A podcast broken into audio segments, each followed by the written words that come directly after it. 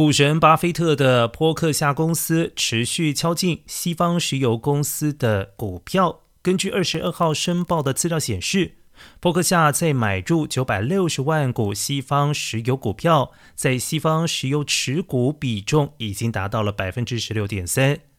伯克夏现在已经成为西方石油最大的单一股东，并且拥有购买八千三百九十股股票的选择权。如果行使持股比重，还会再提高超过百分之二十股。分析师们已经看到伯克夏投资西方石油与雪佛龙这两家石油公司，因为油价高涨而受益。